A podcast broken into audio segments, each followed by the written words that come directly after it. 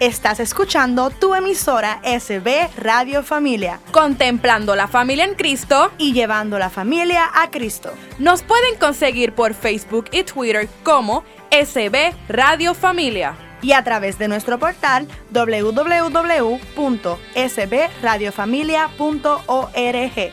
Esto es Radio Familia. Digna de ti, yo sé que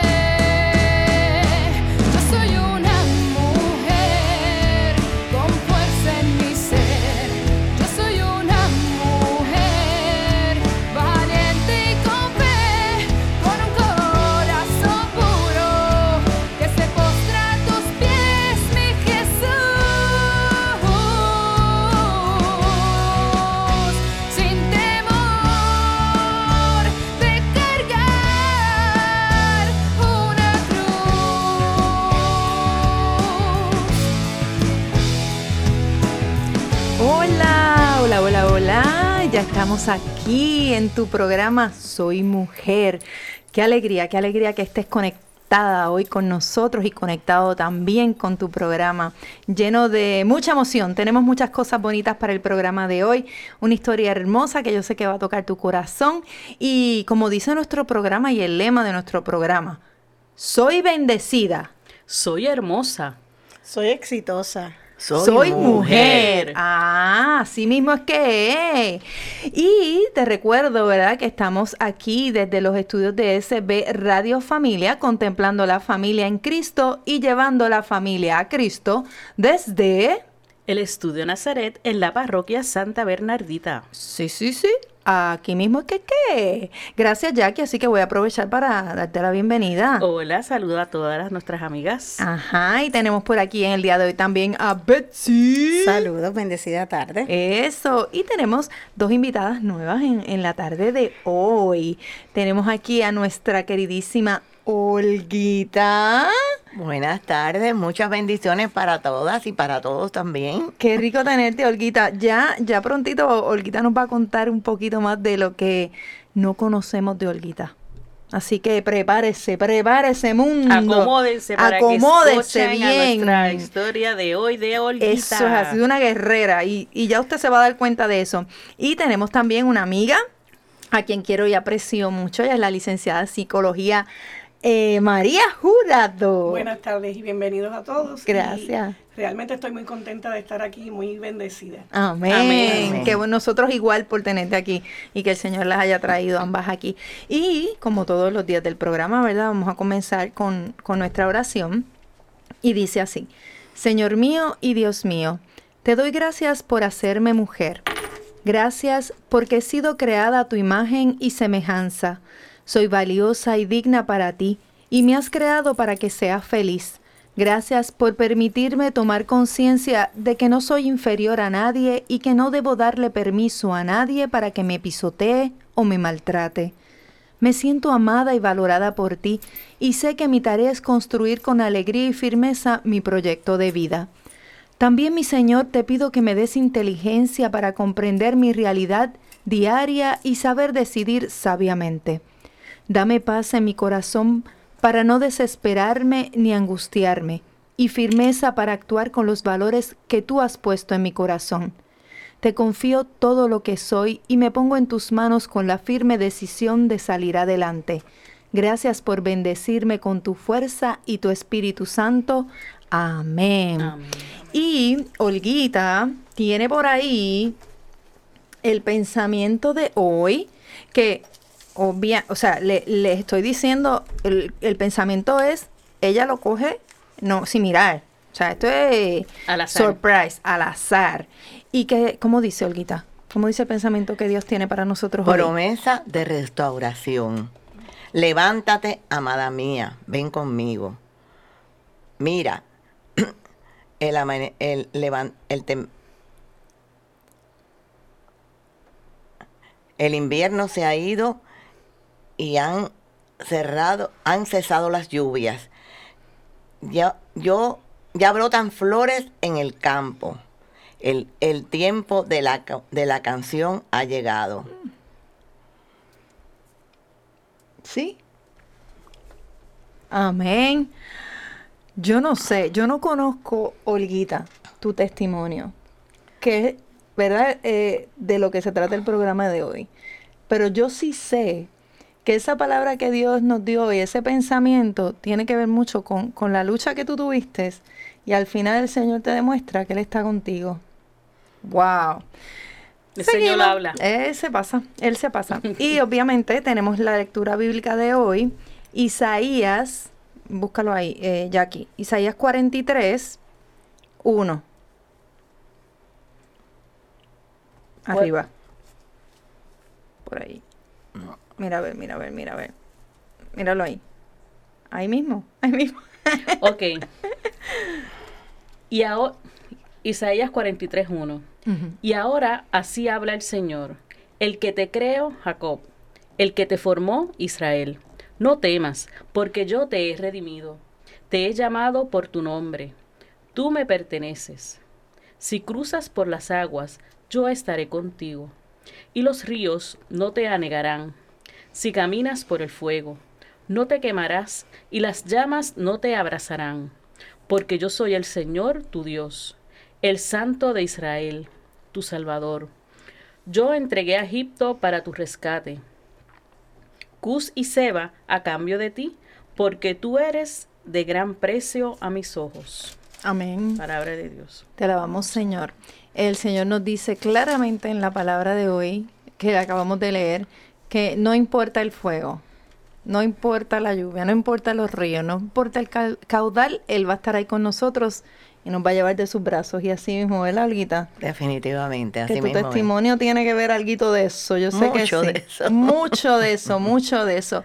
Y vamos a, vamos a conocer un poquito de Olguita, ¿verdad? Yo sé que, que muchos en aquí en la parroquia Santa Bernardita la conocen, pero hay gente que no es de la parroquia que no conoce a Olguita, así que, ¿qué podemos decir así de primera, de primera? Yo puedo decir que conozco a Olguita también desde que llegué aquí a Santa Bernardita y ella es mi artista favorita. Ella es mi actriz favorita porque ella sale en todas las obras y con ese gozo y esa alegría, esa belleza que ella nada más ¿verdad? La, la ejemplifica. Ella es otra cosa. Eh, así que yo me siento demasiado atraída por tu fuerza, por, por tu lucha, por ser una mujer tan, ay, tan llena de Dios y, y, y con una fuerza y una firmeza increíble. Yo quiero ser como ella cuando sea grande. Yo también. De verdad que sí, de verdad que sí. ¿Qué tú dices, Jackie? Bueno, yo puedo decir que yo, eh, cuando por primera vez visité la parroquia, ¿verdad? Eh, fue para celebrar misa. Cuando entonces avisaron lo de Mary Poppins, vine a las audiciones con, con Emanuel, que me dijo que quería venir. Y la primera persona que se me acercó en las audiciones fue Olga. Yo no sabía quién era ella. Y ella se me sentó al lado, ya no, no, ni se acuerda.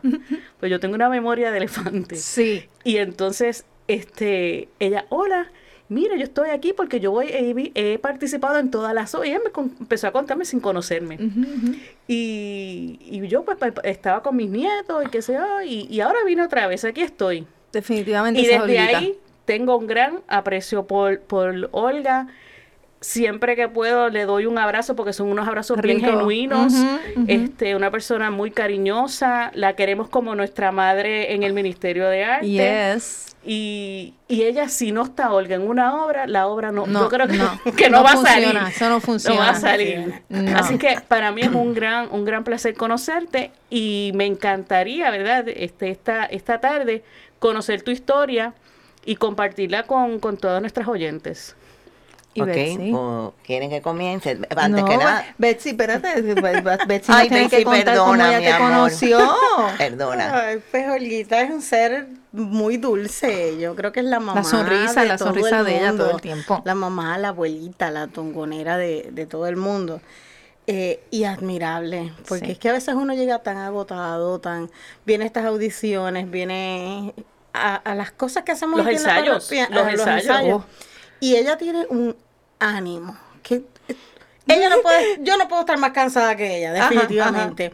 Y verla a ella en, en sus funciones, en que no falsa sus ensayos, ella, aunque venga gateando, pero ella llega. O sea, eso te ayuda a ti a, a sentirte mm, que el cansancio Definitivo, se pierda. o sea, definitivo. Es nulo al lado es de nulo al lado de ella. Definitivo, exacto. definitivo. Es admirable. Sí. Sí, y esa sonrisa con, con la cual siempre recibe a uno es... Esos hermosos ojos azules. Eso, eso es otra cosa. Bueno, muchachas, ustedes me van a sonrojar no me van a dejar hablar. No, y ahora, y ahora yo voy a poder decirle a María, mira María, tú que la acabas de ver, que, que no, que no, que no te recibió con una sonrisa. Sí, y tuve una impresión muy buena de ella, se lo dije la vez pasada, porque mi hijo estuvo en un retiro en Casa Manresa. En Casa Manresa, no, perdonen. en, en- Sí, en Damasco. Casa Manresa fue, en Casa Manresa fue. Y, y ahí fue que conocí a Olguita y, y me impactó muchísimo Sí. por la forma en que recibió a los jóvenes que se sentían como si tuvieran abuelita, Ajá, ¿verdad? mismo Eh, ella. en casa y la realidad fue que llegó a todos los padres que estábamos allí. Yo tuve la bendición de llegar con mami, que también es cubana, y, y me sentí eh, eh, como en casa, ¿verdad? Volver a Manresa, que uno no iba desde hace tiempo, y la realidad es que ella, eh, Olguita tiene eh, este don de gente que a pesar de que la acabas de conocer, llega, Llega, ¿verdad? definitivamente. Y eso no lo tiene todo el mundo y eso hay que admirarlo. Eso es así. Yo creo que es que ustedes me, me están tratando mirando con los ojitos del alma. No, no. Yo soy No un ser humano ser- igual que los demás. No puede ser tanta coincidencia Sí, que y- todos coincidamos Y en lo yo mismo. me siento tan honrada y tan agradecida de todas ustedes, a todas y a cada una, inclusive a ti que hace poquito que te conozco, les tengo gran cariño. A ti porque tu hijo fue maravilloso en el retiro conmigo. Ese, ese, ese me adoptó de abuelita desde que yo llegó al retiro. Y pues nada, voy a comenzar la historia porque... No, Olguita, pero tú vas muy rápido. Voy muy rápido. Es que ella quiere contarles a ustedes tan rápido la, la historia. Yo, yo, esta es la bienvenida, la gente Ah. te está conociendo. Ah, perfecto. Ahora es que ellos se están acomodando, ya están llegando a la casa, ahora se están sentando. Y ahora, ok, ay, déjame buscar algo para escuchar a Olguita, porque esta historia, mis señores, eh, es grande. Yo, yo estoy segura que todo lo que nosotros hemos dicho aquí, a personas que no, la- no la conocen a ella, de escucharla nada más, ya ellos saben cómo es ella. Porque hasta esa sonrisa se oye, es que tú hablando se oye la sonrisa, vamos, se oye la sonrisa, definitivamente. Y yo quiero también aprovechar este minutito que nos falta para terminar este segmento, de, mm, de avisarles a ustedes que lo pueden escuchar, estos programas, por Spotify, lo pueden escuchar por iTunes y lo pueden escuchar también por SoundCloud bajo el Ahora de Dios. Si usted no le dio la oportunidad de escucharlo, eh, nosotros bajamos lo- los programas por ahí. Y si quiere también darle qué, darle Darle like y a la página. Bueno, también, dilo, dilo a la de la página de. Facebook. También. Y share. Y share. Jackie, tú eres la que dice lo de soy la que share. claro. Y usted le da share y todo el mundo puede compartir con usted. Y Usted lo, puede compartir lo el pueden programa. hacer por WhatsApp también, porque la, este, le das link cuando entran a Spotify. que tú lo hiciste. Claro, y así Sí. escuchan lo- los, programas, según- programas. según individuales. bien chévere, bien chévere. Sí. Así que nada, otra otra cosita importante también que queremos decirle es que eh, sea amigo de SB Radio Familia y ayúdanos a continuar con esta misión tan grande que tenemos. Con tu donativo vamos a poder seguir ofreciendo programación sana, amena y de calidad para toda la familia. Hay muchas formas de donar y una de ellas es por ATH móvil al 787-363-8202 o viene aquí a la librería La Pequeña Flor, donde está César, el gran César, y puede hacer su donación en cheque o en efectivo también allí mismo en, en la parroquia. Eh, Santa Bernardita, que es donde está la librería Pequeña Flor. Así que por favor ayúdenos, ayúdenos a seguir ayudando, como dice Padre Willy, a ayudar a llevar ese mensaje que, que Dios quiere que, que, todo, que toda persona escuche, ¿verdad?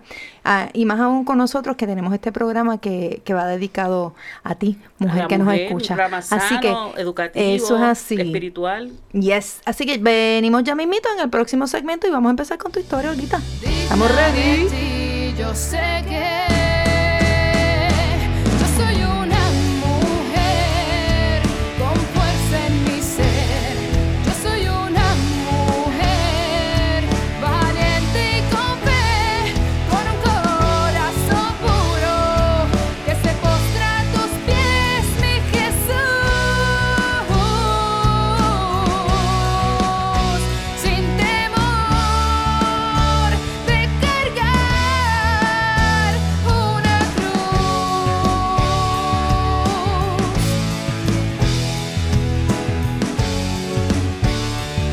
Y ya estamos de vuelta aquí a tu programa Soy Mujer en nuestro segundo segmento. El tema de hoy, recuerdo, ¿verdad? Es el testimonio de nuestra amiguita hermana Olguita.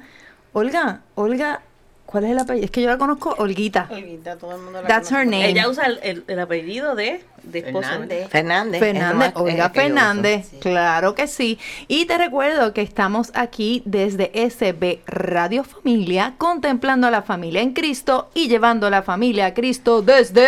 El estudio Nazaret de nuestra parroquia Santa Bernardita. ¡Eh! Pero esa voz, eh, esa voz tan ese- y esa maravillosa. Estoy de regreso, estoy aquí. Soy yo, Migdalia. Migdalia, Migdalia, Migdalia. Eso, Eso esto es. está bien cool. Migdalia, Bienvenida. bienvenida. Muchas gracias. Te Te extrañamos mucho. Ay, bendito, Te gracias. extrañamos Ay, mucho, Dios. mucho, mucho, de verdad que sí.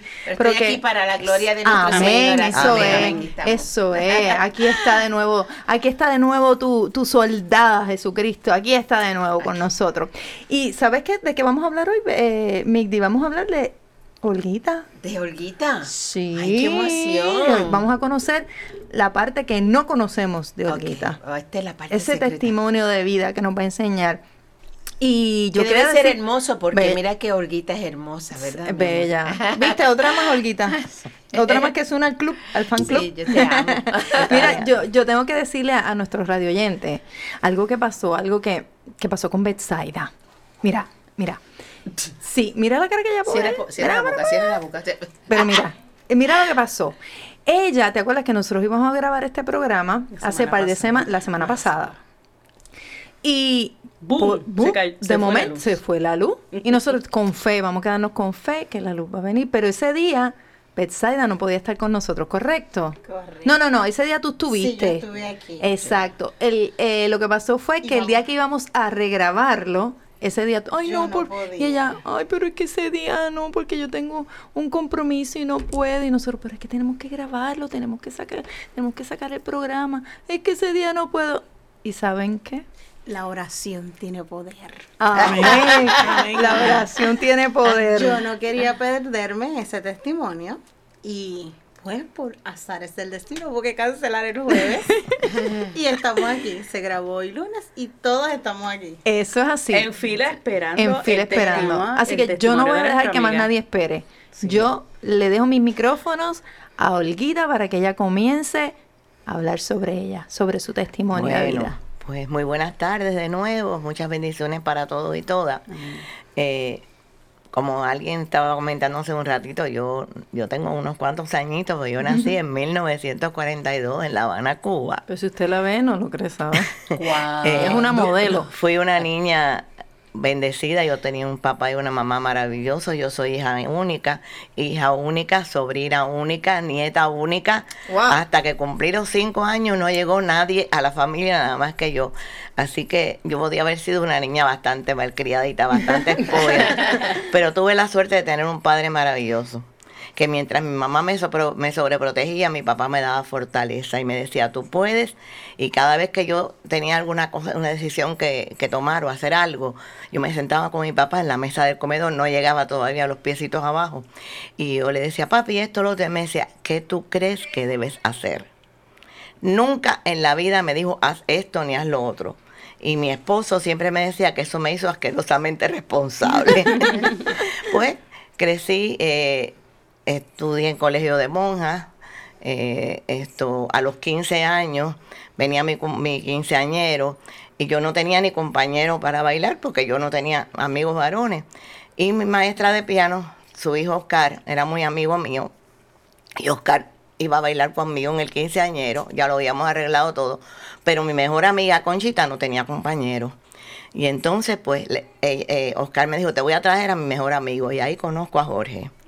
Yo creo en el amor a primera vista. Cuando yo vi a ese muchacho, yo me enamoré de él, el mismo día que fue a mi casa por primera vez. ¡Qué lindo! Yo tenía 15 años, él tenía 19, 19 para 30, pero bueno.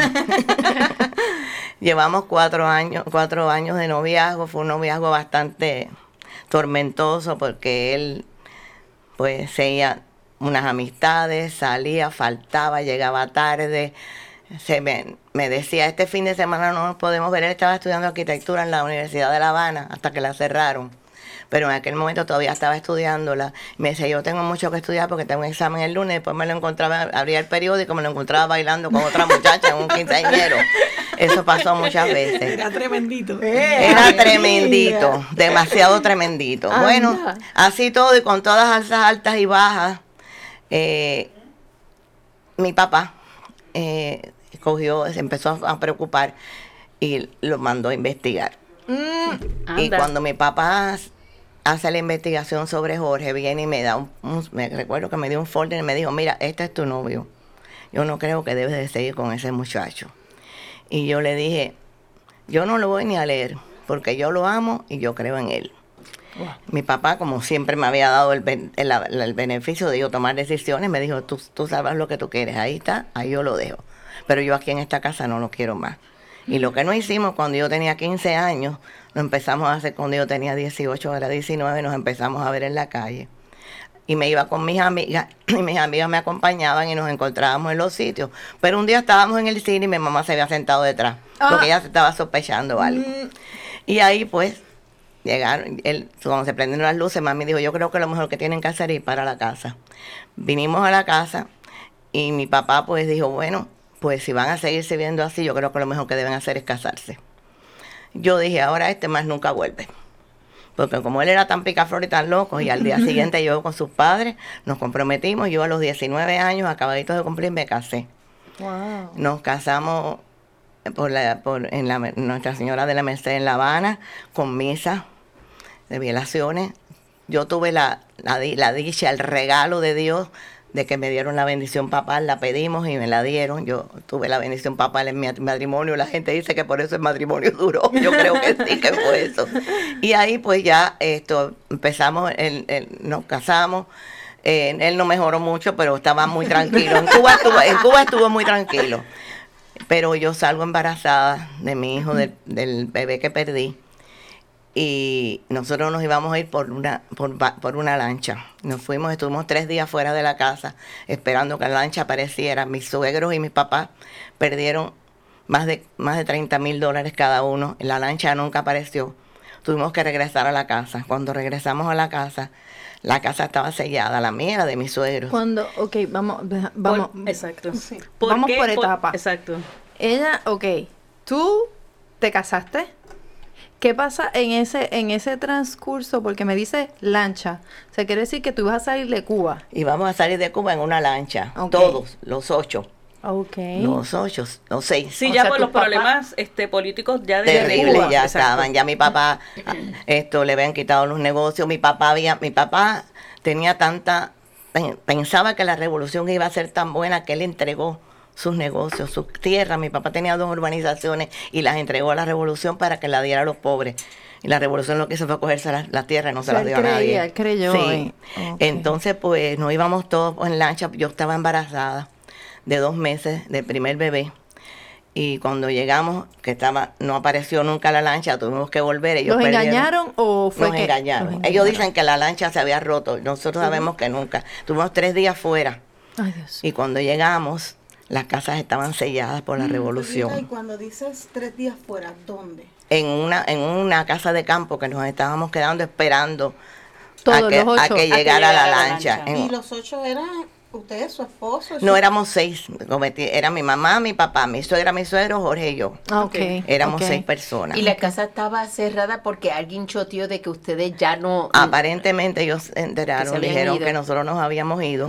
Pero mi papá era un hombre increíble, un, un ser humano, era una persona increíble. Él llegó lo más tranquilo, llegó y fue a la...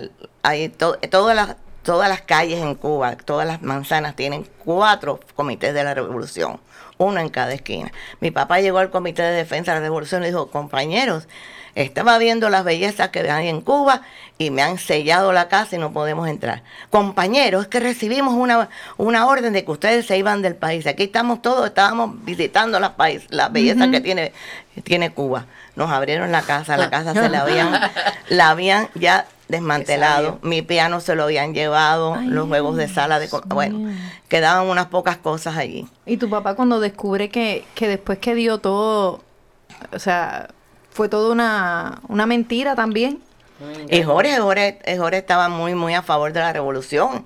Y mi cuñado, mi cuñado, mi cuñado se tuvo que ir de Cuba porque mi cuñado trabaja, estaba trabajando activamente con la revolución. Cuando llega Fidel y se da cuenta de lo que sucede, mi, mi- mi cuñado empieza a hacer contrarrevolución. Y se lo, lo tuvieron preso. Estuvo preso seis meses por medio de la, ellos tienen familia libanesa, por medio de la, de la embajada libanesa, lo, lo lograron sacar. Y ese día había fallecido mi abuelito y estábamos en la funeraria. Y él llegó en el carro de la, de la, de la, de la embajada para la funeraria y ahí lo, lo cogió la, la- llegó a la- hasta la funeraria. La- la- el carro de la embajada llegó y se lo llevó. Y estuvo en la, en la embajada de Uruguay por casi un año hasta que pudo salir de Cuba. No, son muchas historias y muchas historias fuertes. Pues ahí decidimos que íbamos a salir legalmente y empezamos a hacer los trámites y yo perdí el bebé. Cuando yo llego ese todo ese revolú, como a las dos semanas yo perdí el primer bebé. Y entonces, esto, mis tíos que estaban en Miami nos empezaron a preparar los papeles para irnos todos. Nos íbamos a ir nosotros cuatro primero y mis suegros y mi suegra iban a ir después. Y- Perdona que te pregunte, más o menos este, en términos eh, del tiempo, más o menos qué años eran esos. Eh, esto. ¿Como bueno, los 70 ya? Yo me casé en el 61. Eso era por el 63. Y, y, y cuando ya yo logro salir de Cuba, era en el 64, en abril del 64, yo estaba embarazada de Georgie. Tenía cinco meses de embarazo de Georgie, de mi hijo, de mi hijo mayor. Salimos vía México. Y Esto- dejaste todo. O sea, dejaron- todo, todo. Salimos con tres mudas de ropa. Yo no tenía nada para el canastillo y el muchachito iba a nacer en cuatro meses. Pero mi tía estaba preparando todo en Miami. Entonces ya estábamos esperando nada más que saliera la visa de mi esposo. La visa de mi esposo no salía. Y nosotros contando los días porque las visas duraban 45 días. Como tres días antes de, de vencerse la mía, llegó la visa de mi esposo y entonces salimos para Miami. Wow. Eh, No tuvieron problemas desde Cuba como para ese, para además de ese. eh, ya, solamente tu esposo es el que tuvo el problema con. Y no sabemos por qué. Nadie sabe por qué, pero la, la, la visa que no salía era la de él.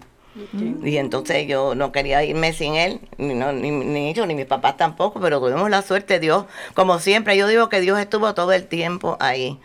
Eh, yo siempre fui una persona de muchísima fe. Y Jorge era hasta, hasta de la acción católica en Cuba. Señores, seguimos en el próximo segmento. Esto se pone bueno. Esta historia es de verla para contar. Librería Católica La Pequeña Flor. Un pequeño lugar lleno de paz. No deje de pasar por su librería y ver los diferentes artículos y productos religiosos que tenemos para tu crecimiento espiritual.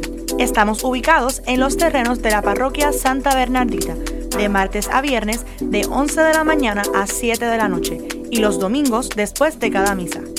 Para más información, 787-750-7880 o nos puedes buscar en nuestra página de Facebook La Pequeña Flor SB. ¡Te esperamos!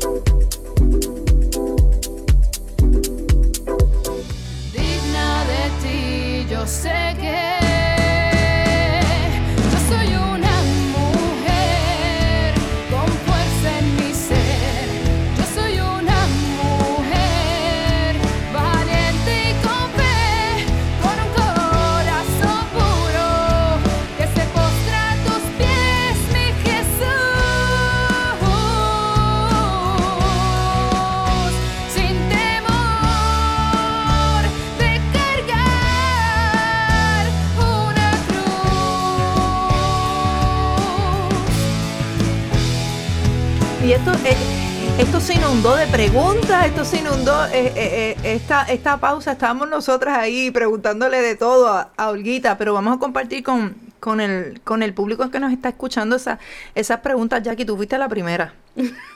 Tú fuiste la primera. Sí, yo, yo le pregunté a Olguita, ¿verdad? Eh, una de la última que te hice era, este, cuando ustedes salieron de Cuba, ¿quién quedó? Solamente Familia. quedaron mi tía por parte de mi mamá tenía dos hermanos, una, un- una, una tía y un tío. Me quedó mi tía con mi prima y su esposo, y mi tío con su hija y, y la esposa. Pero ellos, ellos, ¿En algún momento pudieron salir de Cuba? Soy- mi tío nunca salió. No, y mi tía, mi tía, mi prima Ellos, tampoco. ellos toman represalias contra la familia que se queda. Sí, pero en el caso de nosotros no fue así. Lo que pasa que por muchas razones no, no salieron, se quedaron. Ya en este momento yo no sé el paradero de mi prima. Wow. Y de mi tío y mi tía sé que fallecieron. Pero ¿qué cosas le hacían a los, a los familiares que se quedaban allá en Cuba? bueno, muchas veces se le metía al comité de defensa y los ponían a preguntarles y, y tú sabes. Sí, por si acaso se querían comunicar porque como también querían buscar la Claro, manera de ya saber al tú de irte, como yo me fui la segunda vez, me fui, pues, me fui ya legal, ya no era tanto problema. Exacto. El problema es cuando tú te vas. Ilegal. No te vas legal. Nosotros nos quisimos ir, no, nos queríamos ir sin. La primera vez, pues yo estaba embarazada del bebé. Exacto. Total, que después salí con cinco meses de embarazo de Georgie. Estuvimos Este, en México. Cuando ustedes, si por casualidad lo hubiesen cogido cuando ustedes trataron de irse a lo escondida, a regresar, que ellos te, ellos te hacen algo. Si nos hubieran cogido, íbamos presos todos. Ah, van presos. Yo con barriga y Sí. todo. todos íbamos presos. Sí. Fuerte, fuerte. Pues y entonces a- viajan, a ajá. Miami. Llegas a Miami. Y esto es, eh, nos se fue un poquito, Jorge consiguió un trabajo, pero estaba un trabajo bien malo, yo no conseguí trabajo. Y mi, mi, mi cuñado que había salido de Cuba por la embajada de Uruguay, porque había, estaba, había estado preso en Cuba, y logramos sacarlo por la embajada de Uruguay, ya le estaba seteado en, en Miami, tenía un buen negocio, y nos, digo, seteado en Puerto Rico, tenía un buen negocio y nos trajo para acá. Yo llegué con Georgie a Puerto Rico de dos meses. Ahí sí estábamos trabajando y estábamos económicamente apretados, pero estábamos bien. El problema es que Jorge consigue un trabajo mejor en el Hotel San Juan y ahí empezaron los problemas. Eh, en realidad no nos ale- alejamos de Dios hasta ese momento, o no se alejó él porque yo no dejaba de ir a misa, primero conmigo y después con mi hija, pero él se dejó de porque trabajaba, él era night auditor, assistant night auditor, empezaba a las 11 de la noche en el Hotel San Juan hasta las 7 de la mañana Wow. y las malas compañías, los problemas. eh, no llegaba a casa, cuando llegaba ya yo estaba saliendo para trabajar. Fueron 10 años de lucha. Yo enseguida salí embarazada de la niña. Mis hijos se llevan nada más que 13 meses. Y era horrible. eh, yo no paraba de llorar, él no llegaba. Los hijos prácticamente no lo veían. Y Él estuvo trabajando 10 años ahí. Tú dices. no, él estuvo trabajando como, como tres años allí en el Hotel San Juan. Pero sí, Después pero ya empezó tenían con- las amistades ya. Después empezó con Mattel Toys. Empezó col- colocando los, ar- los, la- la- los juguetes en las góndolas y terminó, terminó siendo el Sport Manager para Puerto Rico y el Caribe de todo Mattel. Wow. ¿Verdad? De Mattel, yo recuerdo Yo lo- también. lo- el, el libro que usaban, que salía siempre el día después de, de Acción de Gracias, que era el de los Sí, juguetes. sí, yo creo que todos lo esperábamos. sí, el catálogo. el catálogo. El catálogo de Mattel. Yes. Betsy, ¿que tú qué? Que no. Betsy, ¿que Yo tú qué? recuerdo el de Toys R Us, no sé. Ay, mira. Ay, mira. ¿En serio? Mira. No tengo la menor Yo, veo el de Kmart. Mira, no puedo sin- con sin ella, no. anuncio, no anuncio, no anuncio. Gracias a Dios que Jorge no- ya no está presente porque las mata a las dos. Pero Mattel, yo recuerdo Mattel. Sí, eso era un clásico. Ujú. Pues nada, esto. Él, se, él dejó el trabajo de, de, de allí del hotel y empezó a trabajar con Mattel porque mi, mi compadre, el, el- el- el padrino de mis hijos, pues le consiguió el trabajo en Mattel. Pero que va, él no había mejorado. Él estaba, bueno, yo tuve 10 años desastrosos. Jorge no llegaba. Fue horrible. Pero entonces ¿Cuántos hijos tenías ahí? eh, teníamos los dos porque ¿No los niños se llevan tres meses. ¿Estabas trabajando? Sí, yo estaba trabajando de secretaria. Siempre fui así. Ahora soy fui después asistente administrativa. De aquello nos llamaban secretaria. Yo estuve trabajando primero con, con esto joyería y óptica William. En aquel momento yo estuve trabajando mucho tiempo en, en la Volkswagen de Puerto Rico, en distintos trabajos. Y entonces, pues, una vez estoy había puesto, mi papá me dio, eh, le entró un dinero a mi papá y me puso un negocio. Yo tenía un salón de belleza, que tenía salón de belleza y fue la época en que las usaban tanto las pelucas y los postizos. Y tenía un salón de belleza que se llamaba Roma Imports. Te vendíamos pele- pelucas, postizos y además peinábamos. Esa parte yo no la sabía. Eh, eh, esto- Eso fue como en los 70. Sí, 70 y algo, sí. Con razón, ella sabe tanto de Yo- moda y no, esas pero yo te voy a decir, yo recuerdo ese, es- yo tengo una memoria bestial, pero yo recuerdo porque yo tengo una, es que soy viejita, soy Son los viejita, años, son los años. pero este, yo tengo un familiar que, que estaba en el campo de la moda y entonces ellos se movían en, en y recuerdo ese lugar o el sitio. el Sí, estaba en la avenida Ponce de León. Sí, yo lo recuerdo. Era bien grande, un salón de belleza bien grande, se llamaba Roma Imports. Pues un día estoy en el salón de belleza, ya esa persona había llamado varias veces, pero yo nunca había cogido el teléfono. Pero aquella vez yo cogí el teléfono.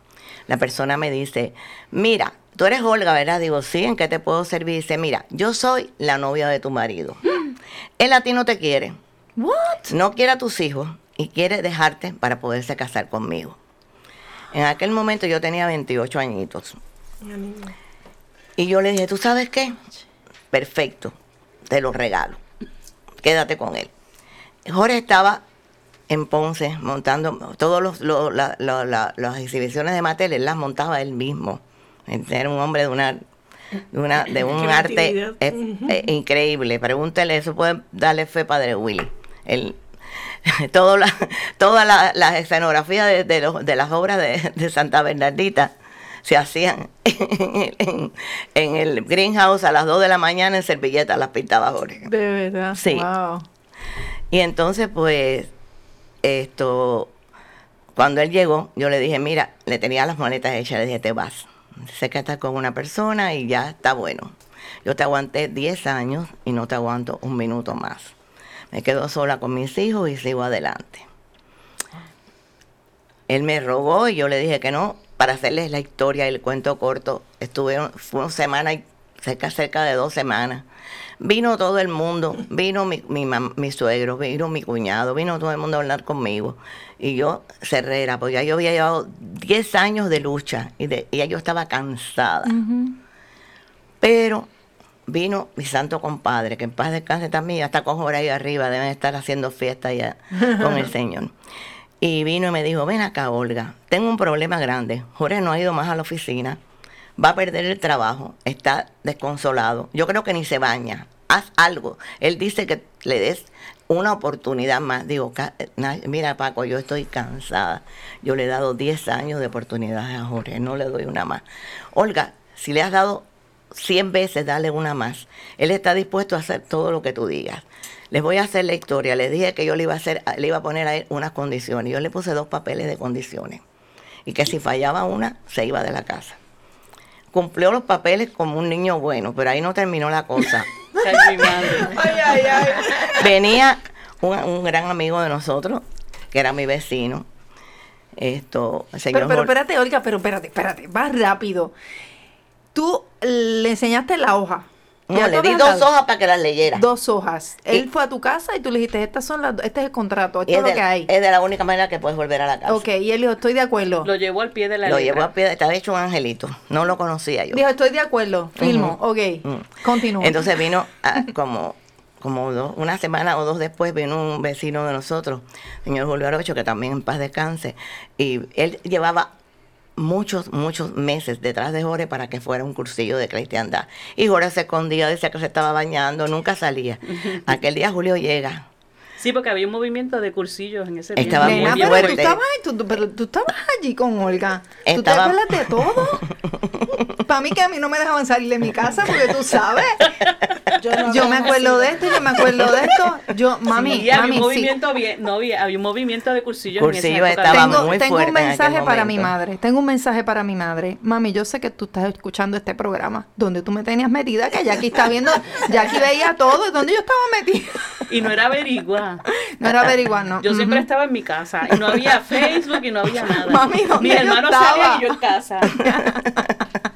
yo simplemente no había nacido. Mírala, mírala. Dios mío, que la oye, Yo no estaba aquí. No. es verdad, yo estaba fuera. No, todo. vamos a seguir escuchando Olguita, Sí, porque esa sí, historia está esto está-. Pues entonces esto llegó Julio y lo- cuando Julio entra, ya yo voy a hacer, a inventar una excusa, cuando él sale, le dice Julio, yo voy a ir. Jorge fue a Cursillo ese fin de semana y Jorge dio un cambio en su vida increíble. Él cuenta, él contaba, él decía que él había ido a Cursillo y que él se había pasado todas las, tres, tres primeros días de charla como oyendo quién iba a llover. Y el último día, el rector del cursillo le dijo, Jorge, ¿qué te parece el cursillo? Dice, ay, esto es una terapia de grupo muy interesante. y él le dijo, ¿sabes una cosa? Tú a mí me das mucha pena. Porque el Señor te está dando una oportunidad y tú no la estás, no la estás aprovechando. Y él siempre dice que aquello él le supo tan mal que él dijo, ok, bueno Señor, yo me voy a dar la oportunidad, pero tú sabes que yo soy muy, muy débil. Y yo te voy a prometer todos los días que en las próximas 24 horas yo no te voy a fallar. Chicas, cuando Jorge llegó a mi casa, se arrodilló en las escaleras. Mi casa tenía cinco escalones para subir. Yo voy a llorar. Yo voy a llorar también. Se y, y me pidió perdón a mí y a sus hijos. Santo Jesús. Pero no solo fue eso, ahí yo me enteré la historia de con el hombre que yo estaba viviendo durante 10 años y yo no lo sabía. Pues nos lo vas a contar en el próximo segmento, porque es que si ella empieza a contarnos eso, nosotros nos vamos a querer parar. Y la verdad es que ya lo que queda es poquitito para terminar este segmento. Pero yo te quiero decir que lo que llevamos ya, yo escuchando por primera vez tu eh, testimonio, oh my God, yo si te admiraba, si te admiraba, yo hoy te digo que te admiro el doble Santo. te admiro el doble y que Dios te ama por sobre todas las cosas. Definitivamente. Y te escucho y no sé por qué siento mi reflejo. Yo les conté a ustedes mi testimonio y es bastante parecido a, a- a lo que estoy escuchándote. Que tú mismo me lo dijiste. Tú me dijiste, wow, Dagma, si yo te cuento el mío. Y yo, yo no sé fui si de usted- las personas que te decía que lo pensara, sí, ¿verdad? Sí, ella fue una de las personas que me dijo, piénsalo, piénsalo, cuando, cuando pensé darle la, la oportunidad. Y ahora ella, tú sabes, lo que estamos trabajando fuerte. Pero tú piensas lo mismo, Jackie. Sí, definitivamente. ¿Verdad que sí? Sí, estoy, estoy fascinada. la historia es. La Otra historia cosa. es otra cosa. Así que, Así que no se mueva. Regresamos. Regresamos ya mimito. Sí, sí, sí. Visita la página cibernética de la parroquia Santa Bernardita. Ahí encontrarás información que te ayudará a crecer en la fe. Podrás enlazarte en la transmisión diaria de la Santa Misa. Conocerás las liturgias del día, así como al santo que celebramos cada día. Tendrás también la oportunidad de acceder a nuestra página de eventos y conocer qué eventos tiene la parroquia. www.parroquiasantabernardita.org ti,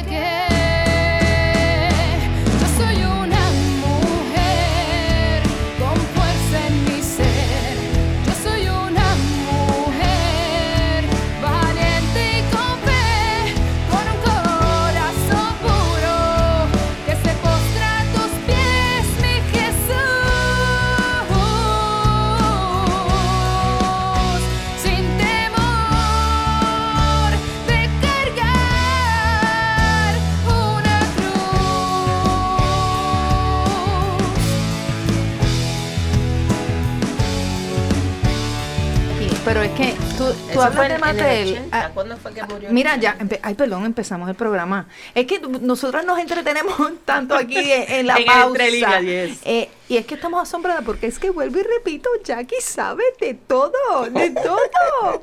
Yo sí me acuerdo, yo me quedé en Mattel, pero todo lo demás, yo no me acuerdo de nada, de verdad. Pero como este es nuestro último segmento, Sí, queremos saber. tenemos, queremos, queremos saberlo, queremos saber, sa- saber todo, Olga. Yo quiero, saber, yo quiero saber cómo entra Damasco, cómo entró el, el padre Willy a, a la vida de ustedes, ¿verdad? Ah, ahora es que, ¿qué? Bueno, pues, como les dije, Jorge llegó, se arrodilló y me contó la historia. Jorge llevaba 10 años usando heroína.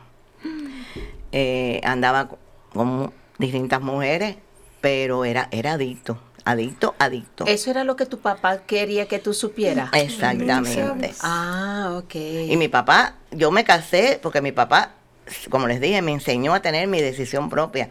Pero mi papá nunca pensó que el matrimonio iba a durar. Sin embargo, mi papá nos ayudó día tras día, nos apoyó siempre. Eso era lo que mi padre me quería decir, porque mi padre lo- lo- desde Cuba él lo estaba haciendo menos. Cuando se casa conmigo es que se... No, y acá hay entonces más, más accesibilidad también. Entonces, eh, él toma cursillo de cristiandad y decide cambiar totalmente su vida. Mi casa cambió el día que, que el Señor entró por Jorge, porque eh, ya yo hacía mucho tiempo que estaba orando.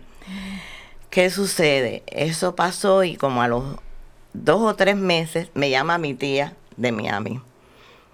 Mi tía me dice, mira, esto estaba en el salón de belleza de Elena, la mamá de padre Willy. Ujú. Elena era la estilista de mis dos tías en Miami. Y me dice, mira, Olguita, va para allá un muchacho que está, que es- está estudiando para sacerdote. Le falta un año para terminar, es diácono todavía. Y lo están enviando a la parroquia San Pablo. Yo vivía en Villa Borinquen, en la parroquia San Pablo, era mi parroquia. Yo iba a dos pasos, a dos, a dos cuadras, a dos bloques de, de- caminando iba a la A parroquia. la parroquia. Y dice, él va con su mamá para que lo espere. Llega, me llevan a Padre Willy a mi casa y hacemos la tremenda amistad que ha durado. Sacamos el otro día, le dio la cuenta. Mi hijo tenía 8 años y mi hija tenía 7. Mi hijo tiene 55 y mi hija 54. Quiere decir que somos amigos hace 47 años. Wow. Amén para la gloria de Jorge, Dios. eh, Padre Willy estuvo en nuestras vidas para todo, por- siempre.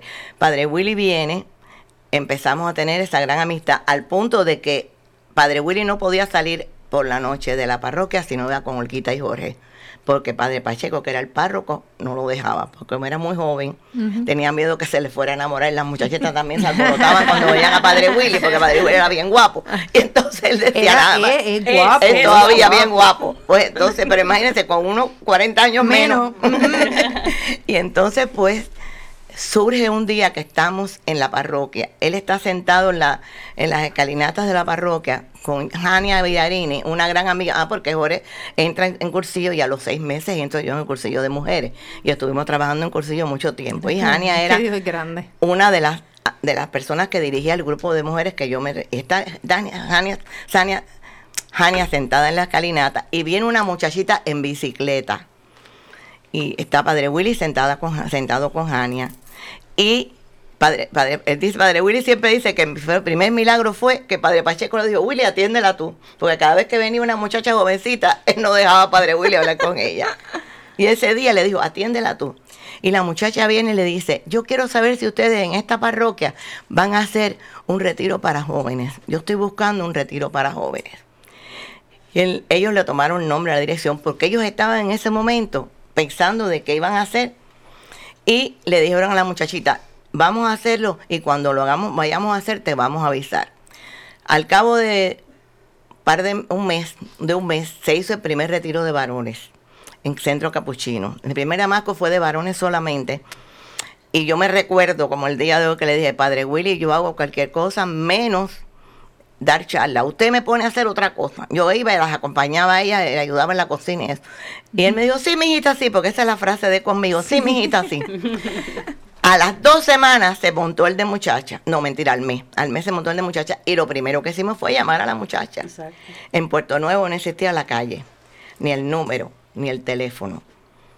Nunca pudimos dar con la muchacha. Y Padre Willy siempre decía que ese fue un angelito que Papá Dios mandó. Wow. En el segundo retiro de muchachas, Jorge estaba dando la charla de los padres solo, no estaba yo. Y ese día por la tarde yo llego a mi casa y tengo un letrero así de grande que decía, Olguita, mañana a las 6 de la tarde tienes la charla de los padres con Jorge. A mí casi me da un infarto. Lo llamé, padre, yo no puedo hacer eso. Y me dice, digo, ¿qué les voy a decir? Y dice, cuéntales tu vida. Eso es lo que ellos necesitan, que tú les cuentes tu vida. Y hace nada más que 46 años que estamos trabajando en Damasco para la gloria de Dios. Amén. Dando Muchos el mismo testimonio.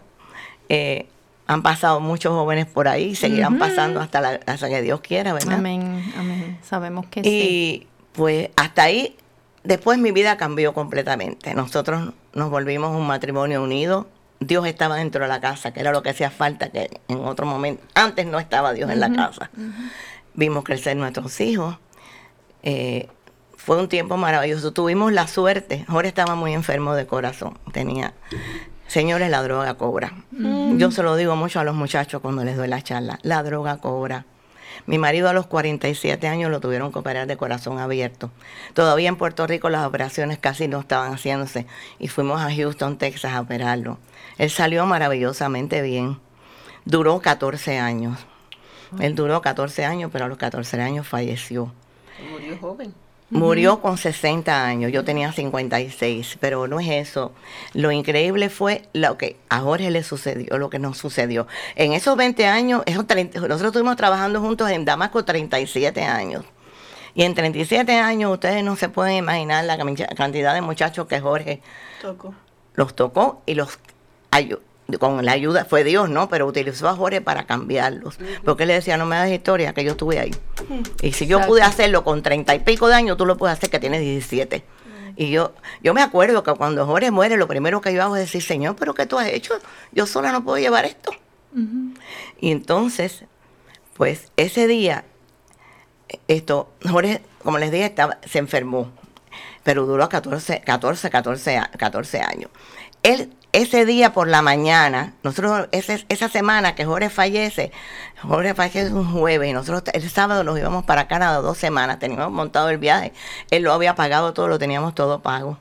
Pues ya nuestros hijos estaban grandes, ya nuestra vida estaba más cómoda y estábamos empezando a disfrutar porque todo el tiempo antes había sido, mis hijos estudiaron afuera en dos universidades muy prestigiosas, no voy a decir el nombre de ellas, se graduaron con honores y nosotros estábamos ahí soltando Pagando. los chavitos. Exacto. Pues ese día, esto, yo llego a la oficina y me encuentro con que uno de los muchachos había renunciado, la otra estaba enferma, y cojo el teléfono y lo llamo. Y Jorge no estaba en el escritorio. Me dice la secretaria, te lo voy a pasar al coffee room, está en el coffee. Cuando llego al coffee, lo llamo al coffee room y me sale y digo, mira mi amor, yo creo que el viaje se va a tener que suspender. Porque ha sucedido esto. Me dice, no te preocupes, vamos a seguir con nuestros planes. Ok, le colgué. No pasaron 15 minutos, mi niña. Me llama Georgie. Mami, prepárate que Georgie se, papi se ha puesto malo y te voy a buscar. Jorge, colgando el teléfono, se, se ca- cayó, se cayó en- rendido en, la, en, el, en, el, en el coffee room. Le dieron, le dieron CPR y lo, lo revivieron. Cuando yo llego al hospital, llegamos al hospital, yo por un lado con Georgie, mi nuera que acababa de perder los gemelos por el otro y mi hija por el otro. Llegamos todos a la misma vez. Y Jorge estaba como nos, nos vemos nosotras ahora, bien. Lucía que estaba bien, el médico de él, las diosidades, porque no existen casualidades. Estaba su médico de cabecera, eh, esto, de guardia. Y me dice, mira, esto, eso fue un bajón de azúcar, porque yo no le conté a ustedes que el domingo anterior a ese, él había estado comiendo postres, se había comido, él estaba diabético, se había comido ocho postres. y el lunes por la mañana se levanta, él era un personaje, si no, pregúntenle a los que lo conocieron. Me dice, yo no sé por qué tengo 600 de azúcar. Digo, tú eres un descarado porque tú te comiste ocho postres. Yo digo, si tú te comiste ocho postres ayer, yo te vi. Pues él se como que se descontroló poniéndose, subi- poniéndose mucha insulina. Ay, sí.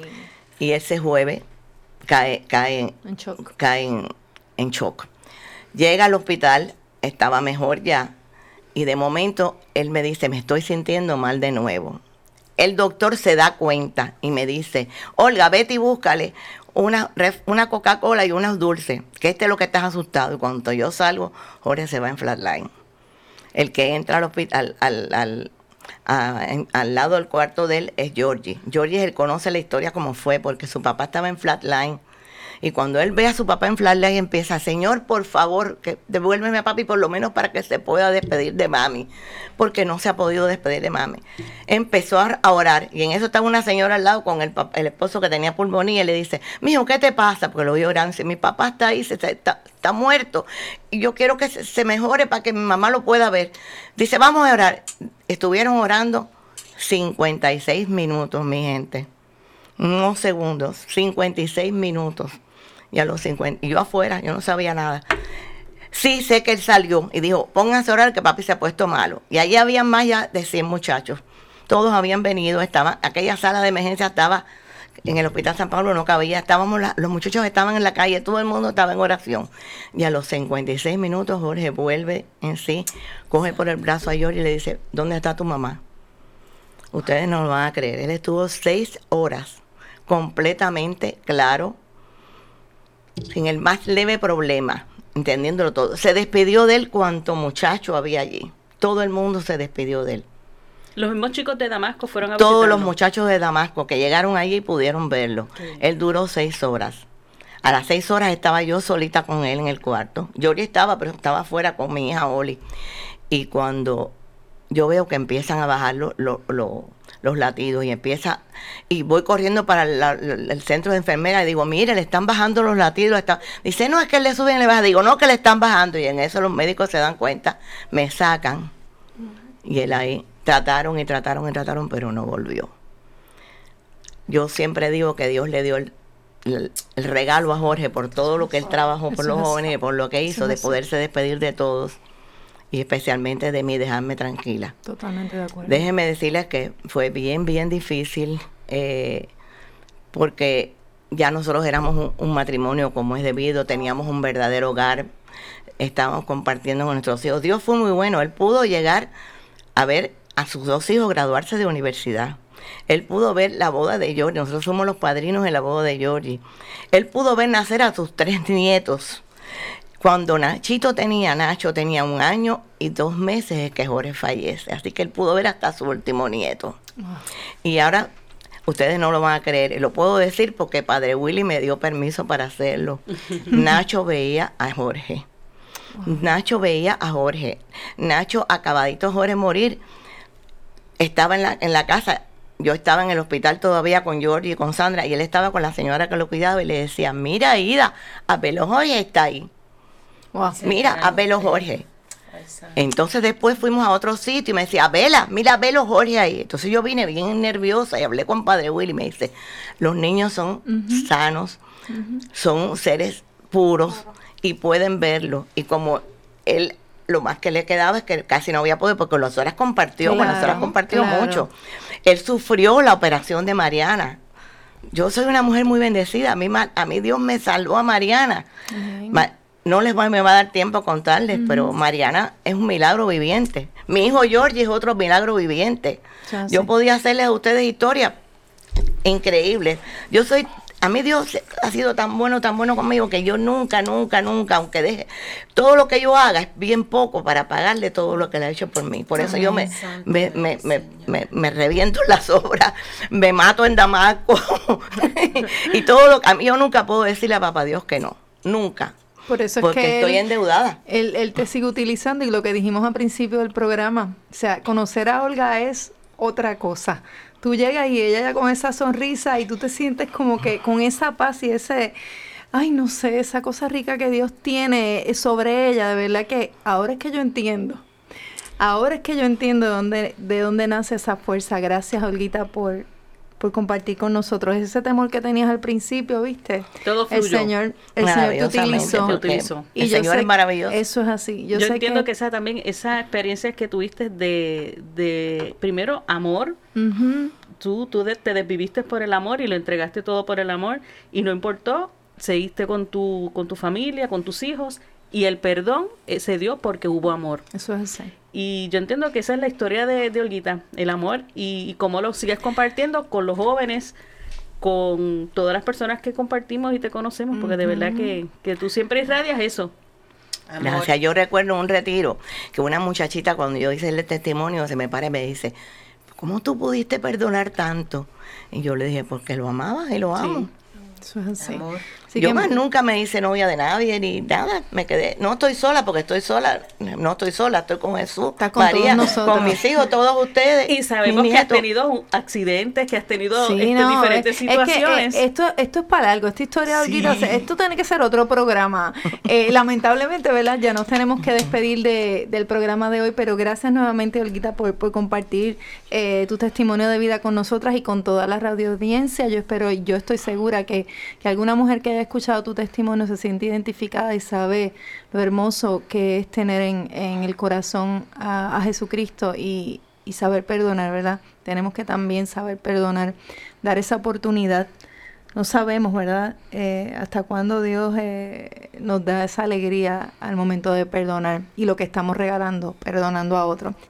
Así que vamos a despedirnos como solamente nosotras sabemos despedir ¿verdad? nuestro programa. Y dice, soy bendecida. Soy hermosa. Soy exitosa. Soy mujer. Hasta el próximo programa. Nos vemos. Hasta Dios las bendiga. Bye bye.